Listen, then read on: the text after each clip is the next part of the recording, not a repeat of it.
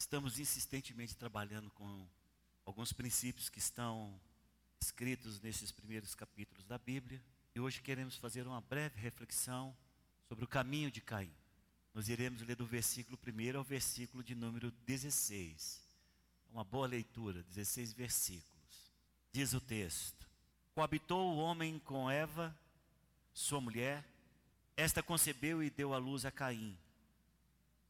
Então disse: Adquiri um varão com auxílio do Senhor. Depois deu à luz a Abel, seu irmão, seu irmão. Abel foi pastor de ovelhas e Caim lavrador. Aconteceu que no fim de uns tempos trouxe Caim do fruto da terra uma oferta ao Senhor. Abel, por sua vez, trouxe das primícias do seu rebanho e da gordura deste. Agradou-se o Senhor de Abel e de sua oferta, ao passo que de Caim e de sua oferta não se agradou. Irou-se, pois, sobremaneira Caim, e descaiu-lhe o semblante. Então lhe disse o Senhor: Por que andas irado? E por que descaiu o teu semblante? Se procederes bem, não é certo que serás aceito. Se todavia procederes mal, eis que o pecado jaz à porta. O seu desejo será contra ti, mas a ti cumpre dominá-lo. Disse Caim a Abel, seu irmão: Vamos ao campo. Estando eles no campo, sucedeu que se levantou Caim contra, contra Abel, seu irmão, e o matou. Disse o Senhor a Caim: Onde está Abel, teu irmão? Ele respondeu: Não sei. Acaso sou eu o tutor do meu irmão? E disse Deus: Que fizeste? A voz do sangue do teu irmão clama da terra a mim. És agora, pois, maldito por sobre a terra, cuja boca se abriu para receber de tuas mãos o sangue do teu irmão. Quando lavrares o solo, não te dará ele a sua força, serás fugitivo e errante pela terra. Então disse Caim ao Senhor: É tamanho o meu castigo que já não posso suportá-lo. Eis que hoje me lanças da face da terra, e da tua presença hei de esconder-me. Serei fugitivo e errante pela terra. Quem comigo se encontrar, me matará. O Senhor, porém, lhe disse: Assim, qualquer que matar a Caim será vingado sete vezes. E pôs o Senhor um sinal em Caim para que não ferisse, não o ferisse de morte quem quer que o encontrasse.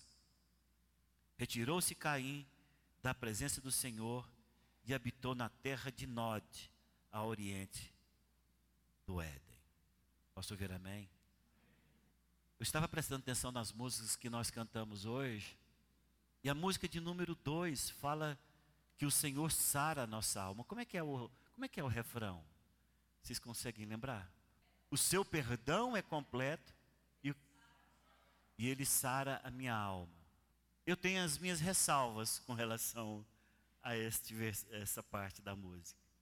Porque na realidade Deus quer sarar a alma. Mas muitas pessoas não querem ser saradas por Deus, mesmo crentes, cristãos.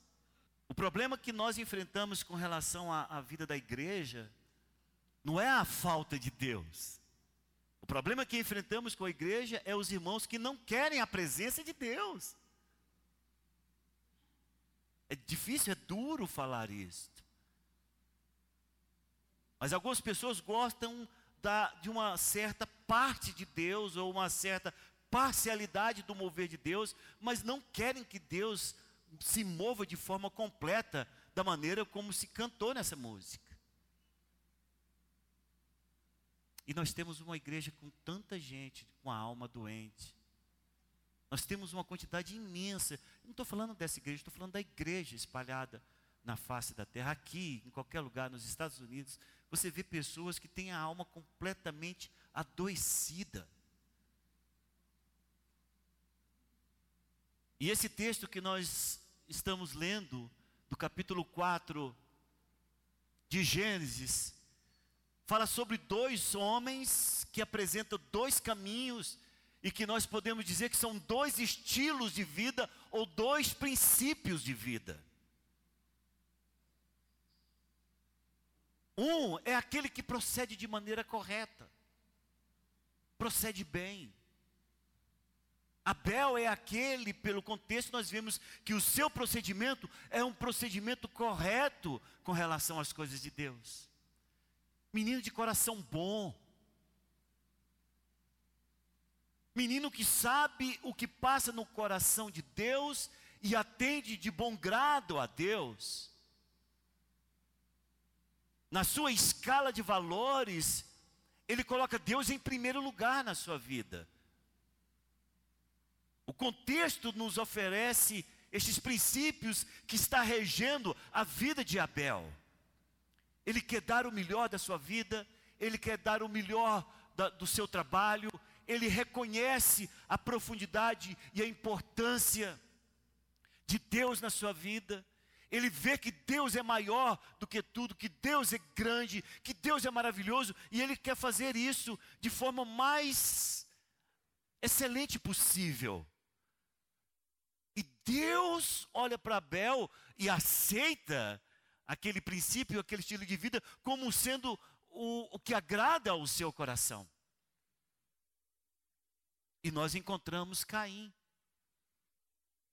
Queremos gastar um tempo hoje falando sobre a vida de Caim, porque Caim fala muito mais nas nossas vidas do que a vida de Abel. O mais incrível, irmãos, que são filhos do mesmo pai e da mesma mãe.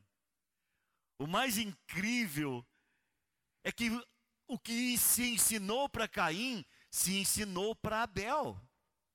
O mais incrível é que eles viveram dentro do mesmo contexto familiar. A maneira como se passou a oralidade do, do, do conhecimento de Deus foi passado para os dois de forma clara.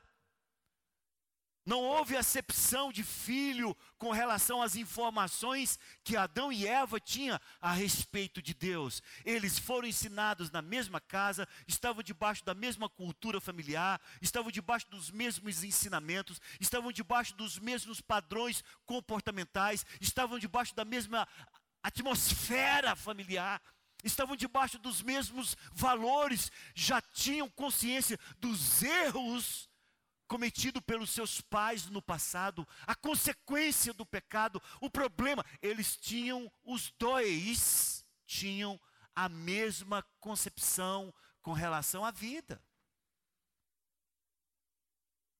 Mas isso acontece dentro de muitas famílias também. É impressionante como famílias que formaram ou que têm dois ou três ou quatro filhos e que for, foram todos expostos da mesma forma, ensinados da mesma maneira, criados com o mesmo carinho, e de repente um salta lá no meio desse contexto familiar como a ovelha negra da família. É o cara que implica com tudo, é o cara que implica com todos, é um cara que faz tudo às avessas, e o pai e a mãe falam: Meu Deus, o que, que eu fiz com esse menino? Não é assim? que, que eu fiz? O que, que aconteceu?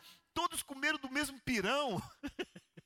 todos comeram da mesma comida, todos viveram o mesmo contexto. Por que, que esse age de maneira diferente? E geralmente, em algumas famílias, tem aquele que você fala, lá vem o fulano, todo mundo, meu Deus, prepara. E todo mundo sabe que alguma coisa de ruim vai acontecer, porque o fulano chegou. E quando você não tem lembrança que seja na sua família, talvez é um tio, e o tio, o tio fulano chegou, todo mundo estremece. Nossa, você sabe como é que o cara é, você sabe como é que ele age, você sabe como é que ele comporta. Então Caim fala muito mais em nossas vidas do que Abel. E está tudo muito bem, criaram, foram criados de maneira maravilhosa, tiveram a sua adolescência. Deus falava com eles. Oh, presta atenção aqui. Mesmo no momento de erro, Sabe quem vinha ter com a Caim para conversar com ele? Não era nem mais Adão e Eva, não. Era Deus que vinha conversar com ele. E aí, o que, que foi? Por que você está triste? Por que você está diferente? por que, você, por que você não veio ontem para conversar? O que, que aconteceu com você? O relacionamento dos adolescentes foram iguais, foram criados de maneira a, a respeitar os dons. Ah, você tem dom para quê? Ah, eu gosto mais da terra, pai. Pode lavrar, meu filho. Seja um lavrador da terra. A terra é nossa. Tenha domínio, cultive. E, e Caim vai lavrar a terra. Ah, mas pai, eu não gosto muito da terra, eu gosto muito mais de, de, animais, eu quero trabalhar com ovelhas. Vai criar então as ovelhas, Abel. Faça o que é melhor para você. E as coisas estavam caminhando de maneira muito bem ajustadas. Mas nós não sabíamos o que passava no interior de cada um desses jovens. Mas nós sabemos, pelo contexto, que chegou um dia, e é interessante porque parece que tem um gatilho para que todas essas coisas aconteçam ah, em nossas vidas. Tem um gatilho E chegou um dia em que eles tiveram o, o entendimento de que teriam que fazer uma oferta a, a Deus. E começa com Caim. A palavra diz: depois de uns tempos, Caim sentiu que poderia fazer uma oferta a Deus e fez uma oferta lá a Deus. E a palavra diz que Abel, por sua vez, escolheu as primícias do seu rebanho e ofereceu a Deus. E a gente vê que teve ali sacrifício porque teve a gordura oferecida a Deus. E a palavra diz que Deus recebeu a oferta de Abel, porém rejeitou a oferta de Caim. Pluf! Desencadeia na vida de Caim uma monstruosidade terrível de leituras equivocadas, de tudo aquilo que foi todo o contexto de infância, de todos as, os conceitos que ele formulou no decurso do tempo. Uh, explodiu para fora tudo aquilo que ele arrazoava com ele e com Deus, com ele consigo mesmo, sobre a maneira como ele via. Abel era tudo muito certinho, tudo que ele faz prospera, onde ele põe a mão flui, as ovelhas dele são a coisinha mais linda. Por que, que minha, minha colheita não está boa? Explodiu! É como se tirasse a tampa de um vulcão e explodiu todos aqueles conceitos equivocados a respeito de Deus, a respeito dos pais, a respeito do mundo, a respeito das pessoas, a respeito do que cercava ele, e ele começa a odiar tudo aquilo. E é incrível como isso acontece, não somente em contextos familiares, mas acontece até dentro da igreja. É impressionante como pessoas não gostam de que outros prosperem dentro da igreja. É incrível como pessoas não gostam, às vezes, da pureza com que um determinado irmão serve a Deus, a maneira como ele flui em Deus, a maneira como ele se comporta em Deus. Nós temos pessoas que cerceiam temperamentos, que cerceiam comportamentos, que cerceiam conceitos, que cerceiam louvor, e tem, tem pessoas que odeiam os outros até pela maneira como ele ergue a mão ou ele grita aleluia na hora do louvor. Tem pessoas que às vezes vão para casa dizendo: por que, que aquele irmão toda vez tem que falar aleluia? Que raiva! Por que, que ele tem que fazer isso toda vez? Por que, que ele inventou esse negócio e ele senta do meu lado, ele fica aleluia, aleluia. Já viu isso? Isso acontece no meio do povo ou lá na célula mesmo. A maneira como o irmão chega, a maneira como ele cumprimenta, a maneira como ele fala. Nossa, como é que fala alto? Ai, como é que ri alto? Ai, como é que. Oh, meu Deus do céu! Por que, que tem que ser desse jeito? Tem pessoas que as leituras que vão fazendo a respeito da vida, do cotidiano, dos conceitos, todas elas são extremamente equivocadas, porque porque explodiu do interior dele por um gatilho que foi acionado toda a ira acumulada no decurso dos anos. Já acompanhei pessoas tanto a vítima quanto o vilão. O vilão é aquele que odiava o irmão por conta de tudo que a leitura que ele fazia. Parece que toda a minha família está em, em, em a serviço dele, pastor. Eu odeio demais ele. Minha mãe fica carregando água no jacá para ele. O cara é todo certinho. Só tira nota boa. E eu, se eu escutando isso, eu fico aterrorizado, mas isso que, que vem. Só tira nota boa. Ele é todo dengozinho. O aniversário dele é diferente do meu. Os, os presentes dele são diferentes do meu. Eu odeio ele. E o cara não está nem sabendo que está acontecendo isso. Que tem um irmão que se quiser, se pudesse matar, matava.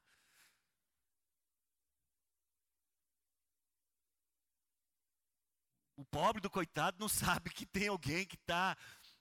Se, se fosse para ver a opressão que se faz, ele, ele estaria já morto pela pressão que o outro irmão, de ódio, de inveja, de cobiça, de desejo que o outro não funcione, do desejo que o outro não, não, não, não consiga.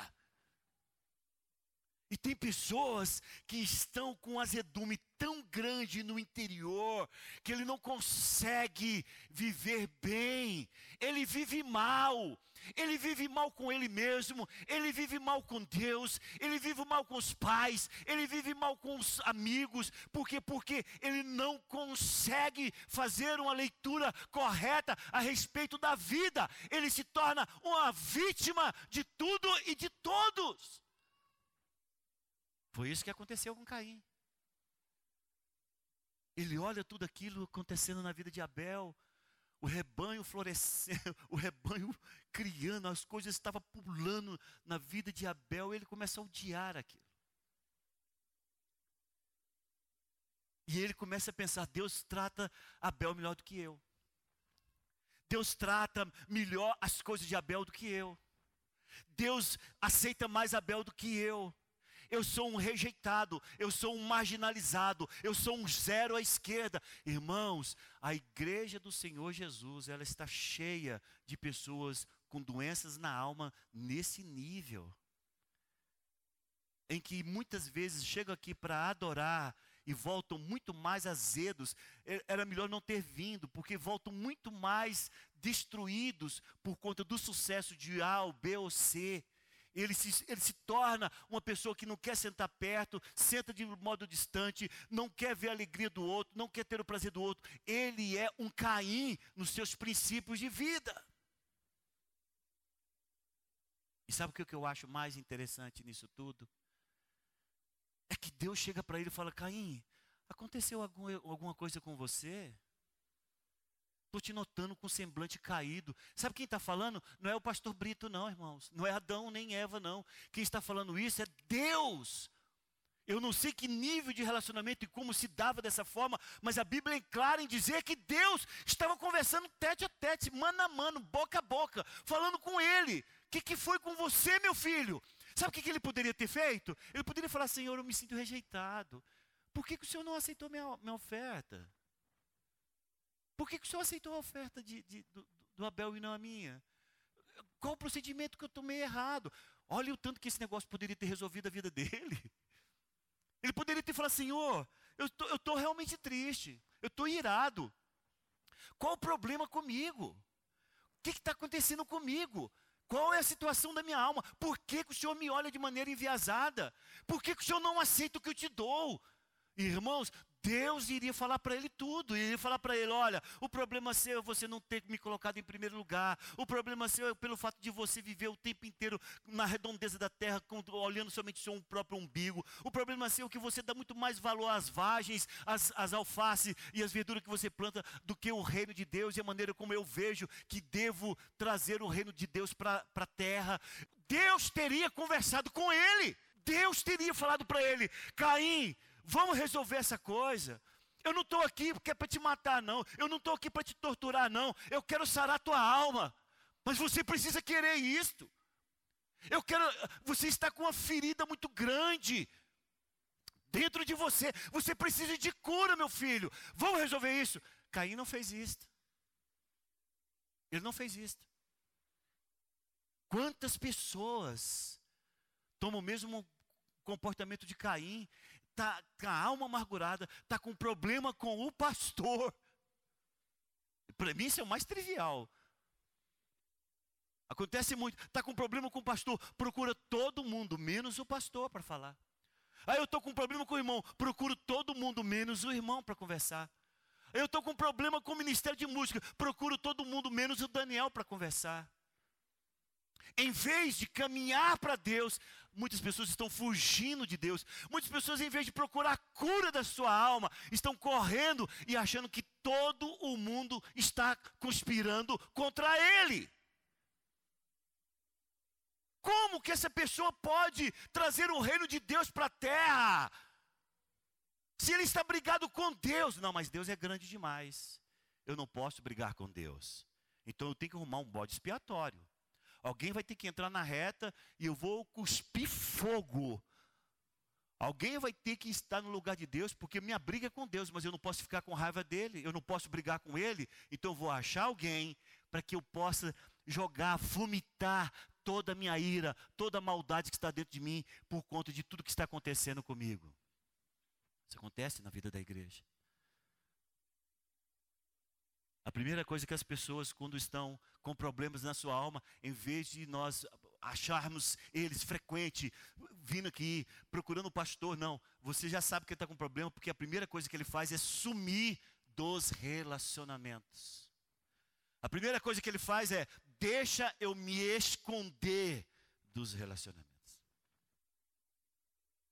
E aquilo ali foi corroendo a vida de Caim de tal forma porque a gente lê o texto assim, né, irmãos? A gente pensa assim que o trem foi assim, clicar de Deus hoje ele ficou com raiva, amanhã ele brigou, amanhã ele matou, depois sumiu. Não, irmão, aquilo ali foi acumulando. O tempo foi passando e a maldade foi perpetrando no seu coração, na sua vida. Ele foi olhando Deus da maneira como Eva olhou, sua mãe olhou. Será que Deus está certo fazendo isso comigo? Será que a vida cristã é realmente assim? Será que eu, é, eu, eu, estou sendo bem tratado por Deus? Será que Deus não reconhece as minhas qualidades? Será que este povo não percebe o quanto eu sou importante para eles? Será que o pastor não vê que eu tenho dons e habilidades que seriam muito úteis para o corpo? Por que está todo mundo se esquivando de mim? Tem pessoas que ficam o tempo inteiro achando uma quantidade imensa de culpados, quando na realidade todas as circunstâncias que Deus permitiu que ele se envolvesse era tão somente para que ele se olhasse para Deus dizendo: Senhor, eu sou doente. Oh Deus, eu preciso de cura. Meu Deus, como eu estou odiando. Meu Deus, como eu estou com inveja. Meu Deus, como eu cobiço o lugar daquele irmão. Meu Deus, por que, que ele prospere ou não? Deus quer ouvir isso de todos os seus filhos. Em que você chega para Deus e fala: Senhor, eu odeio meu pai, meu pai prefere Fulano mais do que mim. Senhor, é o seguinte, eu estou odiando o pastor, porque o pastor passou e não me cumprimentou. Senhor, eu querido, eu sou, eu sou esse cara, eu, meus conceitos, minha escala de valores está enviesada, eu estou como um caos. Lembrando lá do, das primeiras palavras que nós trabalhamos aqui. A minha vida está um caos, está tudo de cabeça para baixo. Meus valores estão errados. Só que o que impera em mim é ódio. Deus procurou ele e falou, perguntou para ele. E ele não não falou nada. O Senhor falou: "Olha, tem maldade. Caim, olha aqui para mim. Olha aqui para mim." Caim olhou para ele e falou: "Tem maldade batendo na tua porta." Ou, escuta aqui, Caim, preste atenção. Você sabe que você procedeu errado. Olha que coisa linda. Você sabe que você procedeu errado. Você sabe qual o caminho certo. E você está permitindo e abrindo a porta para que a maldade comece a encher mais o seu coração. Caim, domina isso, Caim. Caim, não cai nessa, Caim. Você vai cair, Caim. E adiantou, irmãos? Não, o cara deixou a maldade evoluir na sua vida. Ele deixou a maldade entrar em ebulição na sua vida. Irmão, escuta o que eu quero dizer para você aqui. Isso aqui não é só porque eu quero pregar só para isso, para falar para a nossa realidade, não. Isso aqui é para dizer para você que está aqui hoje, que Deus quer te curar, irmão. A música que nós cantamos, ela só tem sentido se você disser, eu quero ser curado. Ou escuta o que eu estou te falando. Deus quer curar a sua alma. Deus quer sarar você.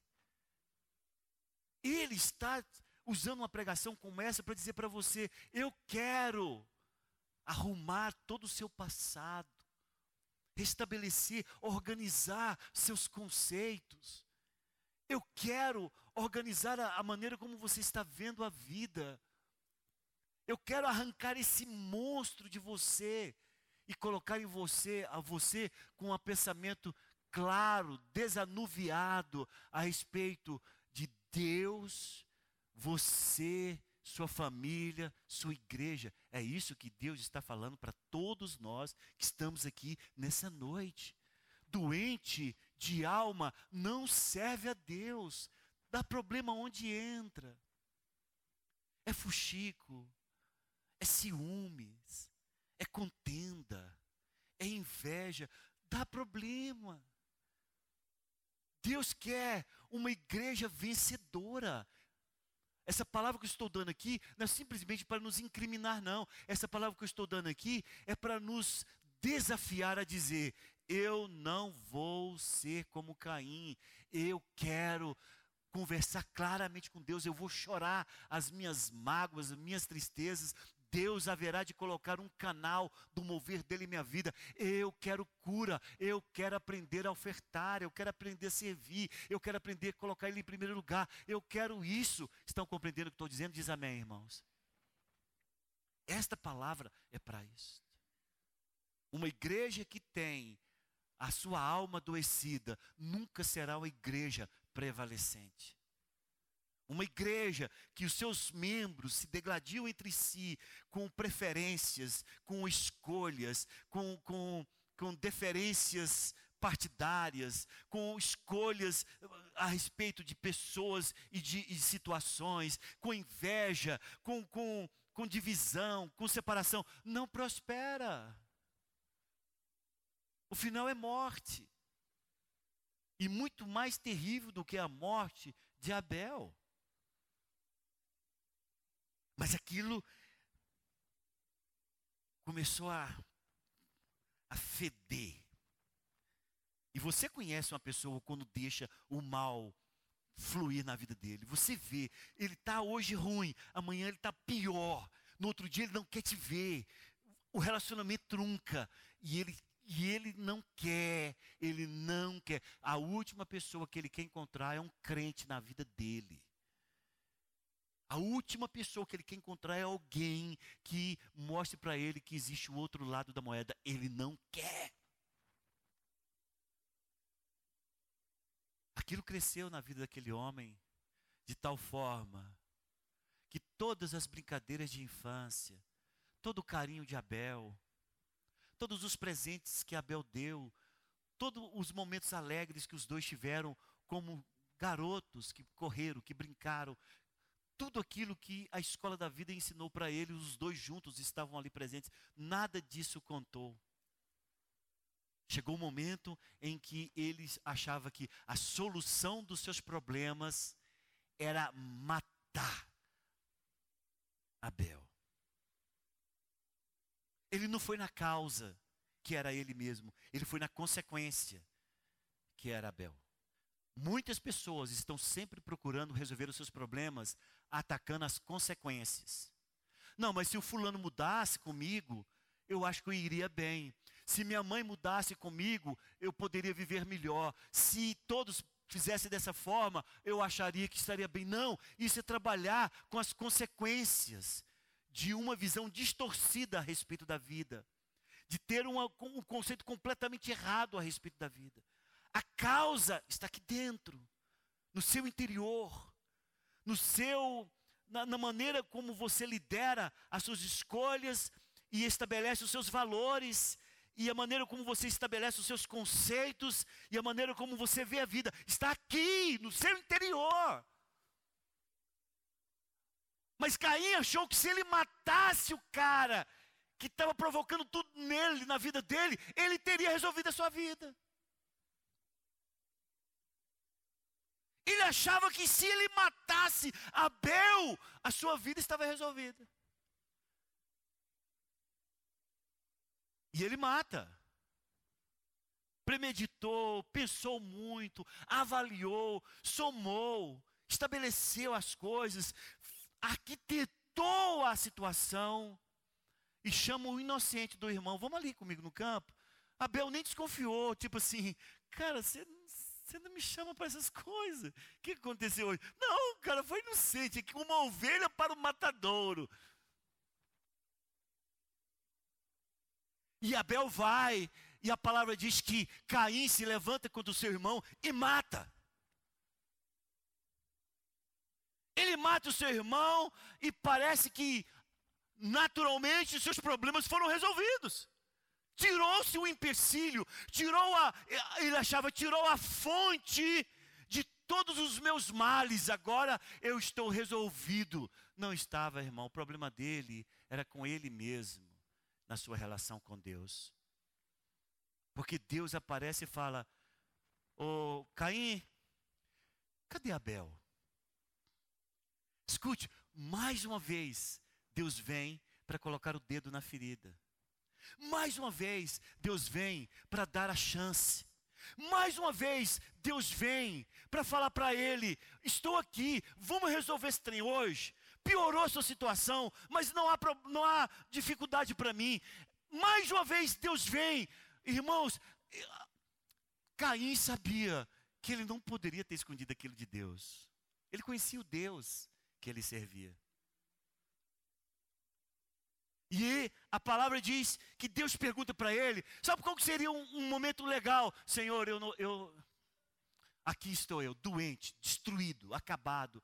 Realmente, Senhor, quando o Senhor me perguntou por que o meu semblante estava caído, era de ódio desse que eu matei. Matei, matei Abel.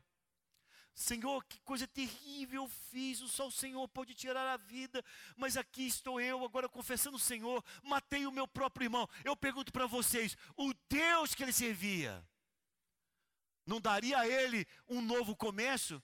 Claro que sim. Claro que sim. Deus pergunta para ele: cadê Abel? E o sangue já estava clamando a Deus, Deus já sabia, mas pergunta para ele, para saber para ele, saber dele, você quer cura? Você quer recomeço? Você quer re recomeçar? Você errou em tirar aquilo que te incomodava das suas mãos naturais, mas você quer agora começar de novo? Você quer fazer a coisa de maneira correta, doravante? Não é assim que Deus faz? Sempre dando uma nova oportunidade. Escuta aqui, irmão, o que eu quero dizer para você hoje.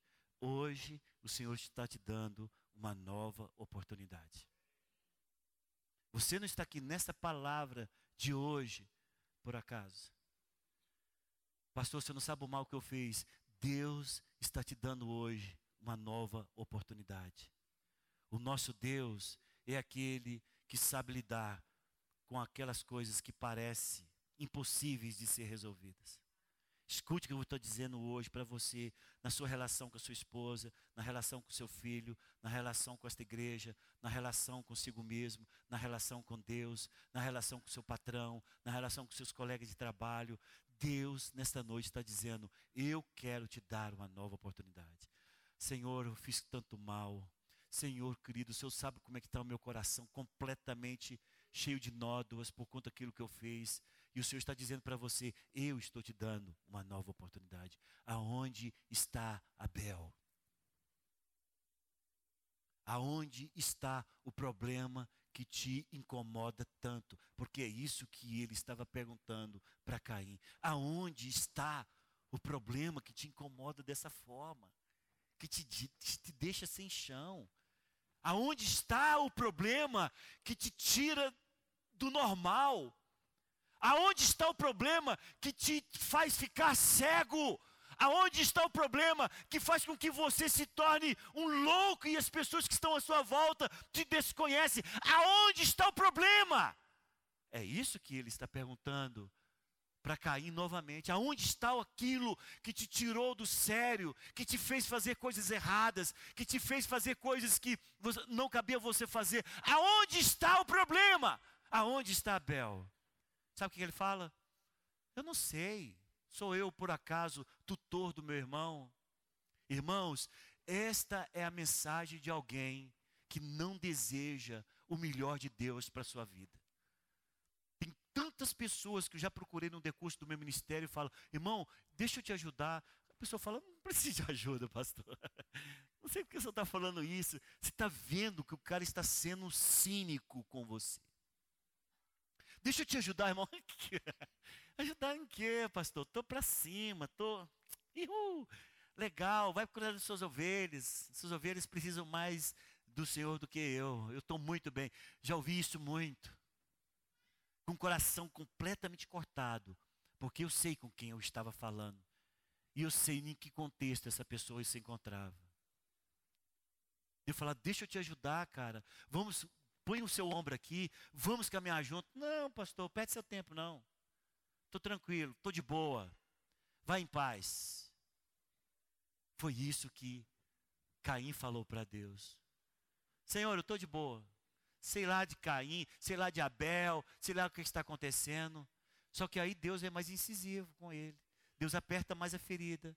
Ele fala assim: rapaz, eu estou falando para você porque eu sei o que você fez.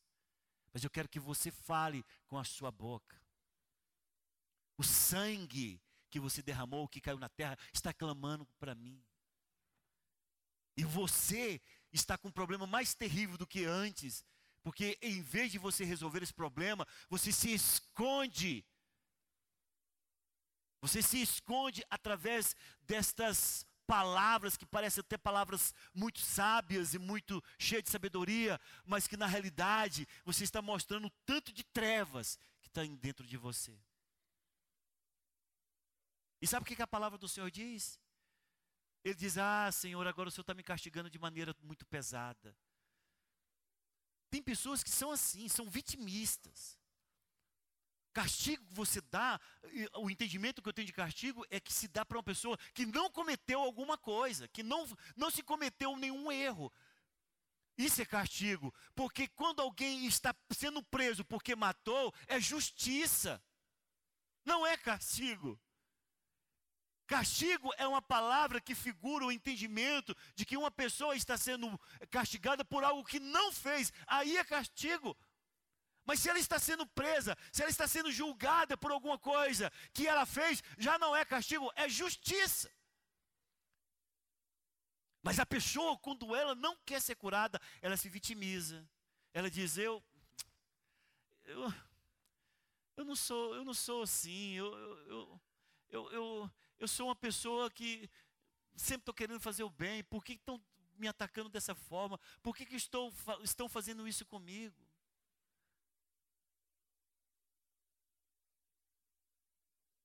E a palavra do Senhor diz, e termina esse, o versículo que nós lemos dizendo: E ele fugiu da presença de Deus.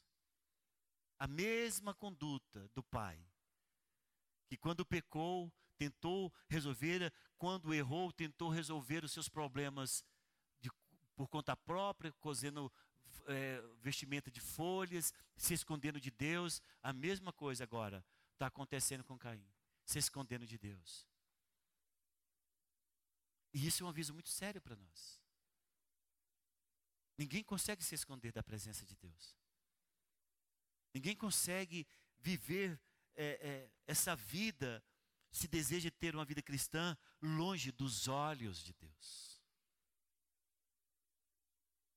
Não tem como fugir de Deus, igreja. Todos nós que nos encontramos aqui. A palavra não é para vocês, eu estou falando e a palavra está servindo para mim também.